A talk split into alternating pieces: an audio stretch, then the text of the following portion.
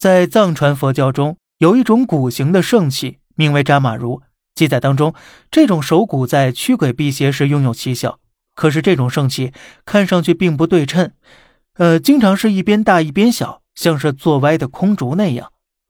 这并非是因为这些东西没有保存好，或者当时制作的时候工艺有限，而是因为这就是一男一女两个修行之人的头骨，或者说这里两个虔诚信徒的头骨。平日里呢，如果无需做法事时，那么这个由头骨制成的手骨会被西藏僧侣们持在手中左右摇动，然后呢，两侧软锤会敲击骨面，犹如小孩子玩的拨浪鼓那样，而僧侣们借此修行。既然骨的本体是颅骨，那么骨面是什么呢？那是啊，两个僧侣的皮肤。在制作这面骨时。为了所谓的灵性，他们会活生生将皮肤剥下，然后经过特殊处理，将皮肤蒙在颅骨之上，做成这样一面双面人皮骨。可是，在这个过程中呢，受刑者几乎都是不会大叫的，因为喇嘛们在选择目标时就会说，只有不会说话的哑巴才是灵性最充足的人，制作出的扎马如才是最具灵性的。而和这个扎马如有着同样来历的，还有一种藏传佛教法器。名字叫做嘎巴拉碗。在藏传佛教之中，曾有一种所谓的灌顶仪式。有一些不正规的寺庙中啊，会有一些自称大和尚、大师的人，拿一碗所谓圣水，用手或树枝将水洒在人的头顶。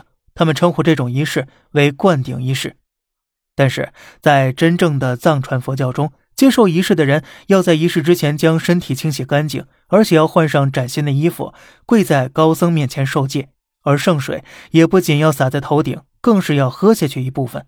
而在此过程中所使用的碗就是嘎巴拉碗。这个嘎巴拉碗所用的材料啊，就是人的头骨。在部分唐卡描述的景象中，嘎巴拉碗出现的次数是很多的。有时候啊，唐卡中会有一团像是云雾的东西盛放在嘎巴拉碗内的形象，被神佛举着喝下去。可是盛在碗内的东西真的是云彩吗？一部分研究者认为，在碗中盛放的很可能就是人脑。在旅游时，也常会看到各种精美的唐卡出售，但是买唐卡的人却并不多。原因很简单，尤其是在西藏啊，因为在这里制作唐卡的顶级材料，并非什么高级布料或其他东西，而是人皮。因为在当时的喇嘛眼中，人皮不仅拥有良好的延展性，而且有很强的留色能力，更能很好的保存色彩。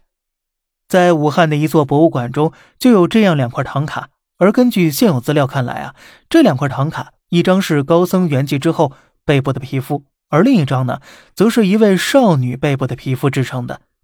但是，无论是我们说的人皮唐卡，还是嘎巴拉碗，其所涉及的人似乎并不多。可是，在藏传佛教中，还有着极为重要的一个法器，那就是念珠。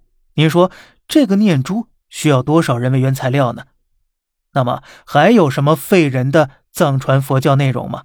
咱们下期接着聊。好了，这里是小胖侃大山，每天早上七点与你分享一些这世上发生的事儿，观点来自网络。咱们下期再见，拜拜。